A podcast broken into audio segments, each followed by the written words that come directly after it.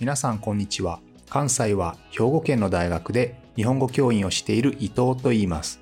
このプログラムでは日本語を学習中の皆さんに毎週一つか二つニュースを選んでその中に出てくる言葉や日本の文化、社会、歴史に関わることをお話しします。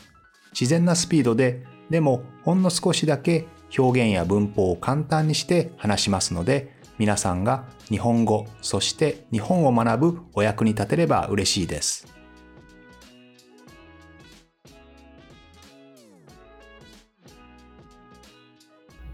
皆さんこんにちは。2024年はお正月から結構大変な事件と災害がありましたね。1月1日から地震があって、そしてその次の日には JAL ですね。日本航空の大きな事故があってということで、えー、なかなか大変な始まりでしたけれども、でもせっかくの年の始まりですので、えー、年の始まりらしい話題を、えー、話したいと思います。ということで、え今日は伊勢神宮のお話をしたいと思います。お正月は日本人は大体神社に行ってね、初詣をするんですけれども、え日本の神社といえばその中で最も有名なものの一つが伊勢神宮ですね。伊勢神宮は日本の三重県にあります。伊勢市にある神社で、日本で最も古い神社の一つですね。内宮と下宮という二つの主要な神宮からなってるんですけども、その内宮の方には日本の天皇の祖先である天照大神、太陽の神様ですね。そして下宮、もう一つの神宮には豊受大神という神様。これは五穀豊穣、つまりいろんな農作物、食べ物ですね。食べ物を司る神様だと思ってもらったらいいです。この天照大神、太陽の神様と豊受大神、食べ物の神様。この二人、まあ、本当は二柱というんですけど、の神様が祀られている伊勢神宮なんですけど、伊勢神社じゃないんですね。伊勢神宮と言います。神社、いろんなシュライン、神社ですね、がありますけれども、その中でそこに祀られている神様が特に皇室、つまり天皇ファミリーですね。天皇ファミリーの祖先にあたる、そういう神様とか、あるいは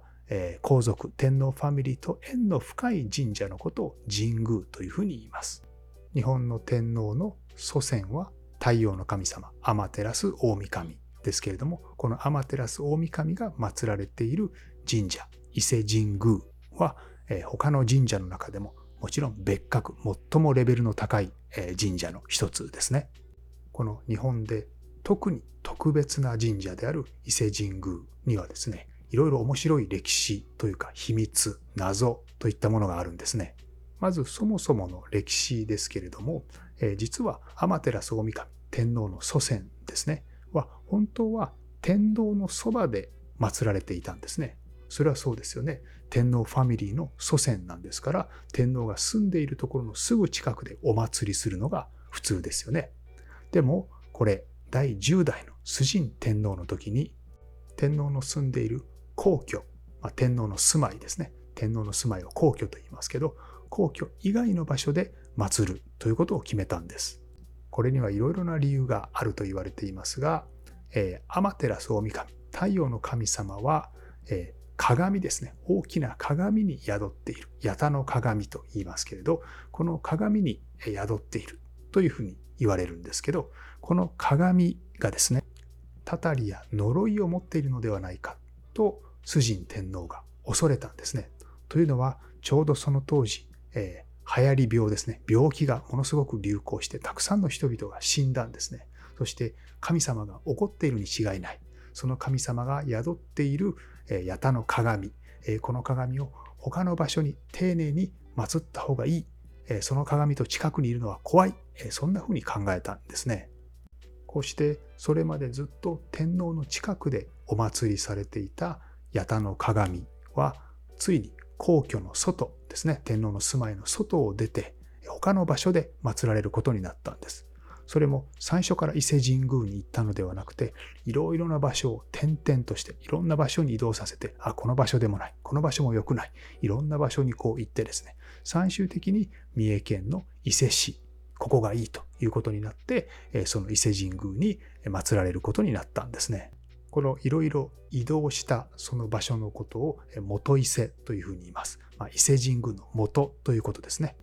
こうして天照大神は天皇の近くではなくて伊勢神宮に祀られることになったんですけれど、非常に興味深いことに、その後、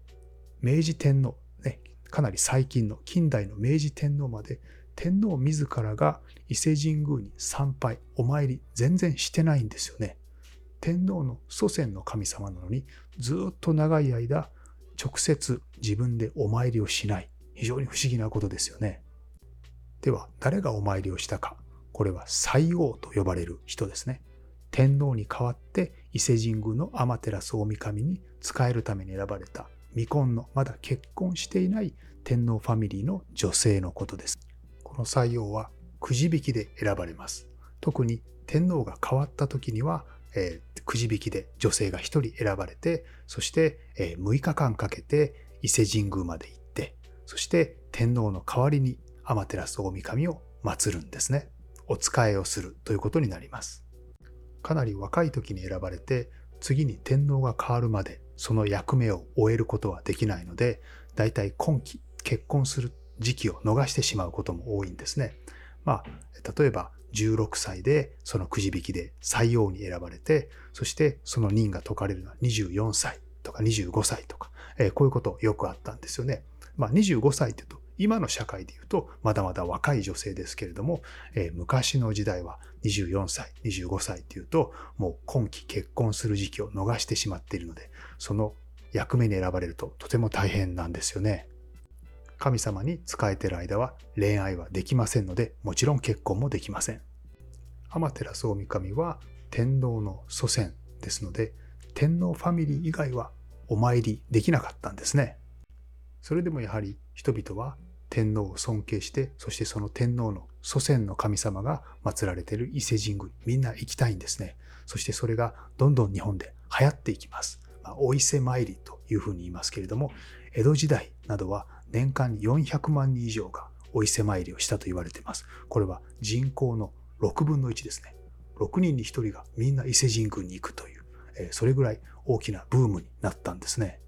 江戸時代には贅沢なことが禁止されていた時期もありましたので、その時にはお伊勢さん、伊勢神宮に行く時だけは、まあ、贅沢をしていいということで、まあ、人生に一度は伊勢参りをしたい、伊勢神宮に行きたいというふうに考える人も多かったんですね。え自分が体調が悪くて参ることができないから、え自分の飼っている犬にお伊勢参りをしてもらう、えそんな話もありました。この人々にすごく人気になった伊勢神宮ですけれども、伊勢神宮にお参りできるのは基本的には天皇家だけ、天皇ファミリーだけですので、え私たちは直接天照大神に個人的なお願いをすることはできないと言われています。また、多くの神社ではお賽銭ですね、お金を投げて、神様に感謝をしたり、自分の願い事を言ったりしますけれども、伊勢神宮ではそれはできません。お金を投げ入れる箱のことをお賽銭箱と言いますけど、お賽銭箱は伊勢神宮にはないんですね。基本的には天照大神、天皇の祖先に何かを捧げる、お供えをするのは天皇家だけということになっています。そして直接天皇が行かないので、採用という女性だけですね。で、私たちも今は伊勢神宮に行くことができますけれども、伊勢神宮でお願いするときは、基本的には個人的なお願いはせずに、もうちょっと大きなことですね、まあ、世界が平和でありますようにとか、まあ、こういったことをまお祈りするのが良いとされています。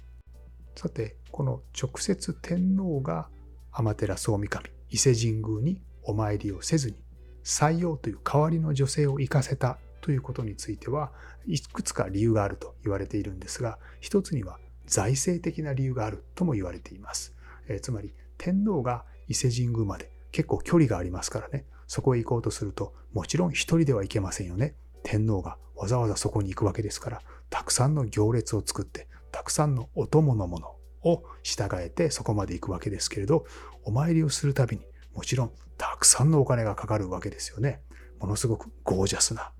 行列を作っていくわけですから、そういう財政的な理由があったというふうに言われてもいます。採用が行く時でも100人のお供がついたと言われていますので、天皇が行く時にはもっともっと多くの人を連れて行かなければいけませんよね。まあ、実はそういった財政的な理由があって、天皇が直接お参りをせずに、え採用を間接的に行かせたということも言われています。また、伊勢神宮はもちろん様々な神社の中で別格の特別な神社ですね。まあ、神社の中でナンバーワンと言ってもいい神社ですけれども、その神社、もちろん神道ですけれども、実は伊勢神宮にも付属の仏教のお寺があったんですね。昔、仏教が日本に入ってきた時に、それまで神道の神社しかなかったんですけれども、日本は最終的に仏教を受け入れるというふうに決めて、いろいろな神道の神社が仏教と融合しました。ミックスしました。そしてその時にこの神社の中でナンバーワンの神社である伊勢神宮にも仏教が入ってきて、実は伊勢神宮の中に仏教のお寺も昔はあったんですよね。でもやはり神社の中でもトップの神社、ナンバーワンの神社の中に仏教のお寺があるというのはやはり変だよねということになって、伊勢神宮の中からは仏教というのは排除されていくことになります。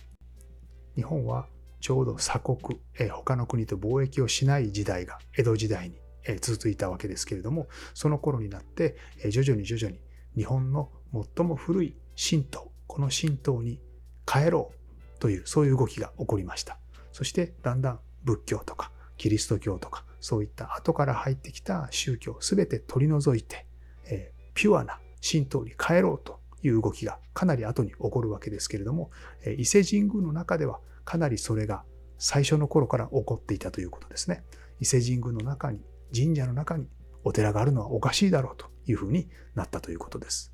ということで、いろいろと複雑な歴史を経た伊勢神宮ですけれども、日本でナンバーワンの神社の一つでありますので、いろんな謎とかいろんな秘密があって、えいろいろな陰謀論とかもたくさんあるんですよね。このあたりもとても面白いんですけれども、えまた皆さんもぜひ日本に来たら、あるいは日本にいる留学生の皆さんも、ぜひ一度は伊勢神宮に行ってほしいと思います。ということで、え今日はお正月らしく伊勢神宮のお話をしてみました。また来週も聞いてくれると嬉しいです。